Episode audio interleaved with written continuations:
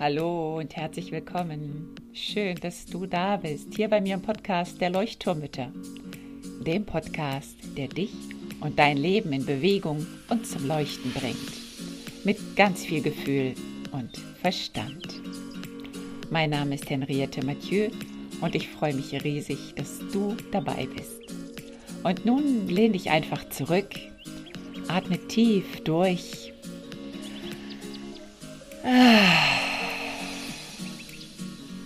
Und entspann dich.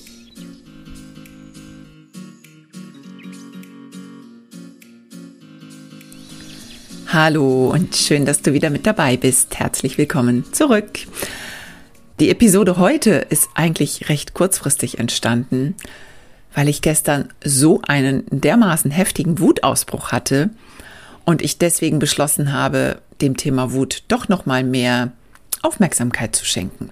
Zumal mich immer wieder Mütter ansprechen und sagen, was mache ich nur mit meiner Mut, Wut? Woher kommen diese Wutausbrüche? Was kann ich dagegen tun? Ja, hast du da noch ein paar Tipps auf Lager, auch wie ich mit Wutausbrüchen meiner Kinder umgehen kann? Ja, deswegen habe ich meine anderen Ideen erstmal auf Eis gelegt und mir überlegt, jetzt mal ein paar Folgen zum Thema Wut wirklich zu machen. Ich dachte ja eigentlich, dass ich meine Wut längst so einigermaßen im Griff hätte. Also klar, dass man hin und wieder einen Wutausbruch hat oder dass man wütend wird, dann, wenn man nicht gut auf sich aufpasst oder ja, wenn mir einfach alles zu viel wird, ich müde bin, schlecht geschlafen habe, einfach zu viele Dinge auf der To-Do-Liste liegen. Aber gestern, da war sie plötzlich wieder da. Meine ganz alte, tiefe, undurchdringliche Wut. Und die wollte einfach nur raus aus meinen Untiefen, so hatte ich das Gefühl. Ich fühlte mich wie ein, ja, wie ein Vulkan, dessen Lava raussprühen musste, sofort. Und das alles eigentlich nur, wie immer, wegen einem ganz banalen, ähm, Mama, interessiert mich nicht die Bohne, was du von mir möchtest, von meinem Ältesten. Er hat nichts gesagt. Es war einfach nur das, meine subjektive Bewertung sozusagen, was bei mir ankam. Er hat nicht reagiert. Ich wurde mehr oder minder einfach nur ignoriert. Und das hat diese Lawine in mir ausgelöst. Und im Nachhinein habe ich dann wirklich gedacht, boah, was ist denn da eigentlich mit mir passiert? Und genau um dieses Thema, was passierte eigentlich mit uns? Warum haben wir diese Wut? Was ist das eigentlich, die Wut? Darauf möchte ich jetzt zuerst eingehen und danach gehen wir noch ein bisschen weiter und zwar recht tief in die Vergangenheit hinein. Was ist das also eigentlich? Wut. Klar wirst du sagen, ein Gefühl, logisch, weiß ich doch. Ein schlechtes Gefühl, ein unangenehmes Gefühl. Ein Gefühl, für das wir uns schuldig fühlen. Ein Gefühl, für das wir uns ganz oft sogar schämen. Ein Gefühl, das uns ganz oft aberzogen wurde weil es sich nicht schickt, wütend zu sein. Wütend ist laut und aggressiv. Jetzt schrei doch nicht so laut rum. Sei doch nicht so wütend. Musst jetzt auch nicht gleich ausrasten. Jetzt beruhig dich mal wieder. Jetzt hören dich doch alle wie peinlich. Vielleicht hast du auch noch andere Sätze gehört. Was sind die Funktionen unserer Wut? Es gibt Forschungen, die beschäftigen sich mit den Schwingungsfrequenzen von Gefühlen. Und manche denken jetzt wahrscheinlich, das ist pure Esoterik, aber ich glaube, wenn wir einmal darüber nachdenken, dann wissen wir schon, dass wenn wir extreme Dankbarkeit fühlen oder extrem verliebt sind oder einfach fröhlich sind, dass dann unsere Energie höher ist, als wenn wir uns schuldig oder ängstlich fühlen oder noch schlimmer, wenn wir uns schämen für irgendetwas. Als unterste niedrigste Schwingung angegeben wird das Schamgefühl. Und weil die Scham uns fühlen lässt, dass wir nichts wert sind, ist das sozusagen am untersten Ende der Schwingungen. Und am obersten Ende sind Dankbarkeit, Liebe, Glücksgefühle. Und die Wut ist spannenderweise genau zwischen den höher schwingenden und den niedrig schwingenden. Das heißt, sie ist relativ in der Mitte zwischen Gut und Böse sozusagen. Und die Wut, die hat ein sehr, sehr großes Energiepotenzial. Wut kann ganz viel bewirken. Und die Wut kann sich tatsächlich auch in verschiedene Richtungen bewegen. Sie kann konstruktiv sein und sie kann aber auch destruktiv sein. Wutenergie ist sehr, sehr groß. Und wir entscheiden darüber, ob wir sie konstruktiv oder destruktiv einsetzen. Konstruktiv, fragst du dich jetzt vielleicht, wie soll Wut konstruktiv sein können? Wenn ich mein Kind anschreie oder wenn ich einen Teller gegen die Wand schmeiße, ist das bestimmt nicht konstruktiv. Nein, ganz bestimmt nicht. Konstruktiv ist sie dann, wenn du spürst, dass du dich aufbäumen möchtest, um etwas zu verbessern in deinem Leben oder vielleicht im Leben von anderen Menschen, die Welt verbessern möchtest. Zum Beispiel Thema Klimawandel. Du spürst in dir drin, so kann das einfach nicht weitergehen. Kein Mensch tut etwas, da muss ich jetzt was tun, da muss ich etwas bewirken und ich gehe jetzt dafür auf die Straße. Ich möchte, dass sich etwas ändert. Das ist konstruktiv. Das heißt, du nutzt deine Wut, um etwas Besseres zu bewirken. Und zur destruktiven Wut muss ich, glaube ich, nicht viel sagen. Die kennen wir am allerbesten, meiner Meinung nach.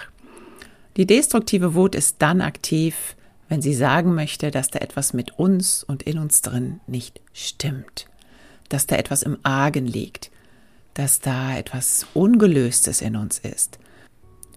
Sie ist also wie eine Warnflagge, die geschwenkt wird, um uns auf etwas hinzuweisen, um uns zu warnen. Die Wut ist auch ein Deckelgefühl. Sie liegt wie ein Deckel über anderen Gefühlen drüber und deckt sie schön ab. In den meisten Fällen steckt nämlich hinter der Wut ein ganz anderes Gefühl, eine tiefe Trauer zum Beispiel oder die Angst. Die Wut ist auch so etwas wie ein Grenzwächter, ein Wachtposten, der meine persönlichen Grenzen schützt, der darauf hinweist, wenn Bedürfnisse überschritten werden vielleicht oder Grenzen übertreten werden und Bedürfnisse nicht beachtet werden oder unerfüllt sind. Oder wo eine Grenze nicht deutlich abgesteckt wurde. Der Wachtposten ruft dann auf einmal ganz laut Stopp bis hierhin, aber keinen Schritt weiter. Die Wut ist aber auch wie unser Füllstandsanzeiger am Auto und sagt uns, wie viel Benzin wir noch haben. Das heißt, ob wir noch genügend Benzin haben, um weiterzumachen, oder ob aber die letzten Tropfen da drin sind und der Tank fast leer ist. Hey, da fehlen noch ein paar Tropfen. Ich brauche ein bisschen mehr Benzin. Sorg mal dafür, dass ich wieder funktionieren kann. Und wenn wir sowieso schon unter Stress stehen und schon ständig Cortisol durch unseren Körper strömt und unser Reptiliengehirn schon im Hab-8-Modus angeschaltet ist, und es eigentlich nur noch einen Funken braucht, damit es anspringt und in den Angriffsmodus versetzt wird. Dann wird unser kleines Kind vielleicht mit einem Säbelzahntiger verwechselt und wir gehen in den Angriff. Unser frontaler Kortex, der für die verstandesmäßige Regulierung zuständig ist, ist einfach zu langsam, um dann einzugreifen, weil das Reptiliengehirn einfach schon ja angestellt eigentlich ist und nur so einen klitzekleinen Impuls braucht, um loszulegen. Zurück zu mir und meinem Vulkanausbruch. Mama, ignoriere ich jetzt einfach mal, war die Reaktion meines Sohnes. Und das war meine subjektive Bewertung der Situation. Ganz klar. Das habe ich daraus gemacht. In einem anderen Moment hätte ich eventuell gar nicht reagiert. Aber statt dass ich normalerweise damit ganz gut umgehen kann oder später nochmal versuche oder meine Hilfe anbiete oder was auch immer an Kompromissen eingehe, Diesmal ging es gar nicht, überhaupt gar nicht, so ganz und gar nicht. Und ich ließ mich so dermaßen triggern wie schon lange nicht mehr. Und das, obwohl ich ja eigentlich ständig täglich irgendwie Nein höre oder keine Lust oder so, aber ich deswegen nicht ausraste. Und dieses Mal war ich wirklich außer mir vor Wut. Und wenn ich jetzt so über die Situation nachdenke, muss ich auch irgendwie ein bisschen, ja, schmunzeln, weil ich mich natürlich auch frage, warum bin ich so ausgerastet? Und das habe ich mich gestern natürlich auch danach gefragt.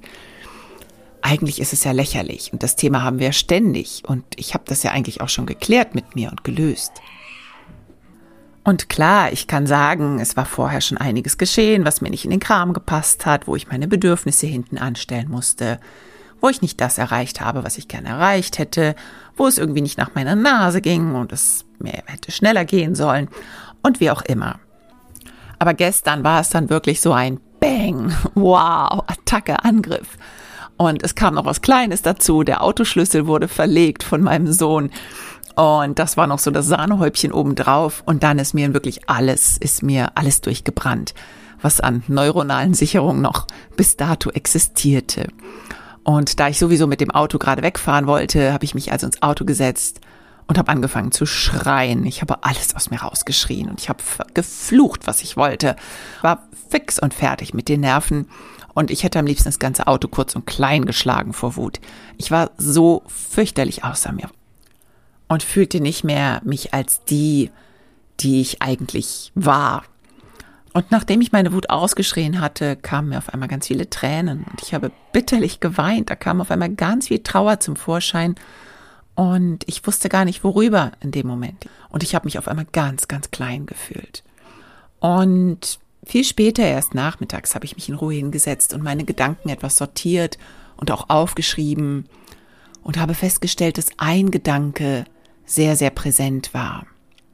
Das war der Gedanke, mir wird keine Beachtung geschenkt. Ich werde nicht beachtet. Und dabei ist ganz spannend, denn den Gedanken, ich werde nicht gehört, das ist so mein Paradegedanke immer gewesen, den ich aber schon sehr, sehr viel einfach ja für mich bearbeitet und gelöst habe. Und deswegen schockiert es mich regelrecht, dass so ein Gedanke, der fast der gleiche ist, aber doch, ja, eben doch anders, ähnlich, aber anders ist, dass das so bei mir hochkam. Und dieses nicht beachtet zu werden, fühlte sich für mich noch viel schlimmer an, als nicht gehört zu werden. Und dieses liegen gelassen fühlen, das kam mir auch ganz stark in meinen Gedanken vor. Und ich glaube, und deswegen sage ich das jetzt auch, dass die Mehrzahl der Eltern, die diese Art von Wut spürt, genau dieses Bedürfnis hat, gehört, gesehen, wahrgenommen zu werden, respektiert zu werden. Und das merke ich auch immer wieder in Einzelgesprächen, dass das ganz oft, in den meisten Fällen meiner Meinung nach, die Ursache für die Wut ist. Auf ganz anderer Ebene geht es auch, glaube ich, darum, dass nicht das getan wird, was ich gerne möchte. Ich möchte eigentlich ganz tief in mir drinnen Gehorsam, so wie das früher doch auch war bei meinen Eltern. Und das ist, glaube ich, so ein Tabuthema, was wir uns alle nicht eingestehen wollen. Es war doch alles so viel einfacher früher. Es gab klare Regeln und nicht so viel GFK-Gerede von Gefühlen und Bedürfnissen und auf Augenhöhe kommunizieren und so weiter und so fort. Ja, da kommen wir zu unseren großen und tiefen persönlichen Abgründen regelrecht. Ich glaube, jeder von uns, wenn wir mal ganz ehrlich sind, kennt dieses Gefühl, diesen Gedanken, kann mein Kind nicht einfach mal das tun, was ich will oder was ich sage? Kann es nicht einfach mal gehorchen, bitteschön? Und ich glaube, das dürfen wir auch so für uns akzeptieren, denn das steckt in uns drin. Unser gebildeter und belesener Verstand in gewaltfreier Kommunikation, in bedürfnisorientierter, achtsamer Erziehung, in unerzogen oder wie auch immer man die diversen existierenden Richtungen der aktuellen Erziehungsdebatte nennt. Ja, klar, unser Kind möchte Autonomie. Unser Kind möchte selber entscheiden, unser Kind hat ein Bedürfnis, das wir achten sollten und so weiter und so fort. Ja, das ist auch alles gut und wichtig und ich schwinge ja total mit auf diesen Linien und setze mich dafür ein, dass es weitergetragen wird und möchte es auch hier leben in meiner Familie. Wir wollen autonome Kinder in die Welt lassen. Wir wollen auf Augenhöhe kommunizieren. Wir wollen sie als gleichwürdig behandeln. Und trotzdem da gibt es einfach noch etwas anderes als unseren Verstand, als unser Bewusstsein im Moment. Und das ist, dass wir keinen guten Zugang zu unserem Unterbewusstsein haben, zu dem, was wir eigentlich tief in uns drin manchmal wünschen. Ich will, dass mein Sohn tut, was ich will. Ich will, dass hier Regeln gelten und geachtet werden. Ich möchte Gehorsam. Ich möchte, dass meine Stimme zählt. Ich möchte hier die Autorität haben. Ich möchte Macht. Und das kommt tief, tief, tief aus uns heraus, aus unserer emotionalen Festplatte vielleicht, wo das abgespeichert wurde. Und ich möchte noch einen Schritt weiter gehen. Wir haben schon darüber gesprochen, dass das ganz viel mit unserer Kindheit zu tun hat und wie wir erzogen wurden, was wir erlebt haben in der Kindheit, mit welchen ja, Methoden wir erzogen wurden. Aber es kommt für mich noch ein weiterer Punkt hinzu. Es kann gut sein, dass das gar nicht so unbedingt aus unserer Kindheit stammt, sondern in uns abgespeichert wurde über die letzten Generationen unserer Familie hinweg. Autoritär, mit Gewalt und immensem Druck. So wuchs vermutlich mein Vater auf. Meine Mutter kam zum Beispiel aus einer Adelsfamilie, wo Etikette und Herr Knigge vermutlich an der Tagesordnung bei der Erziehung standen. Ich kann mich auch noch an das Haus meines Onkels erinnern und die damit verbundenen extrem strengen Tischregeln. Ich fühlte mich regelrecht, ja, unterworfen. Ich, ich habe es zumindest so empfunden, als einen wahnsinnigen Druck auf mir mit krassen Geschlechteraufteilungen. Die Mädchen räumen den Tisch auf und die Jungs dürfen mit ins Wohnzimmer nach dem Essen. Boah, ich habe es gehasst. Ich fand es ganz schrecklich. Ich habe mich unglaublich unwohl gefühlt. Und ja, ich erzähle das jetzt so ehrlich, weil, weil ich glaube, dass wir alle irgendwelche von diesen Informationen in uns tragen. Die Forschungen im Bereich der Epigenetik sagen auch ganz deutlich, dass wir eben ganz viel von dem vererbt bekommen, was ja unsere Eltern und Großelterngenerationen an Traumata oder an Schmerzen erlebt haben. Sie sagt aber auch, dass wir die verändern können. Das heißt, wir müssen sie nicht mehr an unsere Kinder vererben. Es werden Kriegstraumata auch sehr stark erforscht mittlerweile und ich bin mir ganz sicher, dass das auch in meinem Fall, in meiner Familie ganz präsent ist. Ich bin zum Beispiel Tochter von zwei Flüchtlingskindern, die beide mitten im Krieg fliehen mussten. Und ich möchte nicht wissen, oder ich würde es gerne schon wissen, wie Erziehung in solch einem Setting stattgefunden hat. Meine Großmutter war alleine mit fünf teils kleinen Kindern auf der Flucht durch Deutschland unterwegs. Ob da auf Bedürfnisse der einzelnen Familienmitglieder eingegangen wurde? Bestimmt nicht. Es ging vermutlich ums Funktionieren, ums Gehorchen, ums Kleinbeigeben, ums, ja, ums Überleben. Es war einfach nur ein Überlebenskampf und da ging es nicht um die Autonomie der einzelnen Kinder. Und es heißt auch, dass je mehr wir davon mitbekommen haben, von solchen Strukturen und Hierarchiedenken, umso schwieriger wird es uns fallen, etwas in uns zu ändern, weil es einfach so stark internalisiert, also fest abgespeichert ist in unserem Unterbewusstsein und jetzt, im Hier und Heute. Ganz tief wünschen wir uns manchmal, glaube ich, die alten Zeiten herbei, wo es alles noch sehr klar geregelt war, die Erziehung. Und wo wir uns danach sehnen, die Macht wieder zu erlangen oder Macht überhaupt zu spüren. Ich kenne das Gefühl auch als Lehrerin sehr, sehr gut, wenn man so vor einer Klasse von 30 Kindern steht, die wie Popcorn vor mir herumhüpfen und rumquaken und sich so überhaupt gar nicht dafür interessieren, dass die Stunde angefangen hat dann wünschte ich mir sie auch immer am liebsten ganz still und brav an ihrem Platz, logisch, gesittet, wohlerzogen. Das wäre so entspannend und so erleichternd für den Unterricht. Jetzt sind wir von der Wut ganz schön abgedriftet in alte Erziehungsmuster und die Epigenetik. Aber für mich ist das sehr, sehr wichtig, diesen allumfassenderen Blick auf unsere Wut zu haben und auch auf unseren Forschungsgeist zu lenken. Ich möchte noch einmal ganz kurz versuchen zusammenzufassen, damit dieser Schwenk klarer wird. Ich habe also gestartet mit der Wut als Hinweis darauf, dass wir entweder etwas ändern wollen in der Welt, also unsere Wut konstruktiv einsetzen wollen, oder aber eben die Wut als Hinweis darauf, dass etwas gerade im Argen liegt, die Wut als Wachposten für unsere Grenzsetzung oder Grenzüberschreitung oder die Warnflagge, die warnt. Oder vielleicht auch, dass unser Energietank einfach leer ist und dass wir Erholung brauchen. Wenn ich einen Wutausbruch habe, dann wird etwas in mir getriggert und dann ist genau die Frage, was wird da in mir getriggert und warum? Und wir dürfen immer wieder genau dahin schauen, wo es brennt. Und ich wiederhole mich da, bestimmt schon in etlichen Episoden davon gesprochen. Aber deswegen habe ich heute auch nochmal so einen riesigen Abstecher gemacht, bis hin zur Epigenetik, also bis hin zu unseren Vorfahren, weil ich das ganz, ganz wichtig finde, das auch mit einzubeziehen in unsere Forschungen. Was kann meine Wut mit meinen Vorfahren zu tun haben? Ich habe immer wieder gemerkt bei meiner Reise zu mir sozusagen, dass einerseits ganz bestimmt einige Fragen, die ich habe zu mir, in mir selber liegen, in meiner Person, in meinem Charakter und andere in meiner Kindheit begründet sind. Also so wie ich sozialisiert, wie ich erzogen wurde, wie ich aufgewachsen bin. Aber nicht alles weil ich weiß, dass ich nicht so eine schlimme Kindheit hatte oder dass ich auch keine Traumata erleben musste. Und wenn ich dann eben noch einen Schritt weiter zurückgehe, dann merke ich, wenn ich den Blick auf meine Eltern richte und auf deren Kindheit, dann stelle ich fest, dass ganz viel von dem, was ich bei mir spüre, sie de facto auch gespürt haben müssen. Da bin ich mir ganz sicher. starke hierarchische Familienstrukturen, eine ultrastrenge Schulausbildung, Kriegs-, Flü Flüchtlingskinder. Da galt einfach nur Gehorsam und Folgen. Gefühle und Bedürfnisse wurden da nicht beachtet. Es ging einfach nur ums Überleben und nicht um das Autonomiebestreben der Kinder.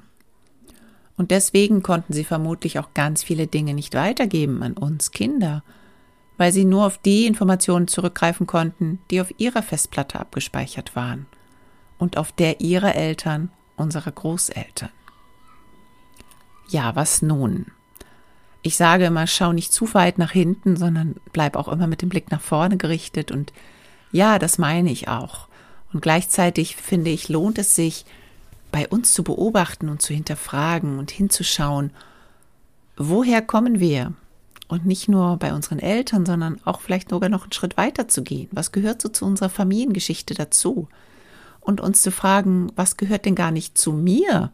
Was ist denn gar nicht bei mir eigentlich mein Teil? Was habe ich denn eigentlich nur vererbt bekommen, ohne großes Mittun meiner Eltern vielleicht sogar? Und da möchte ich dir gerne ans Herz legen, wirklich, wenn du merkst, dass da bei dir sehr viel im Argen ist, vielleicht auch wirklich Traumata mit verbunden sind, dir Hilfe zu holen. Ähm, es gibt so viele tolle Therapiemöglichkeiten mittlerweile. Und, ähm, gerade die systemische Therapie, die eben dieses System, das Familiensystem anschaut. Auch eine Familienaufstellung würde ich dir durchaus empfehlen.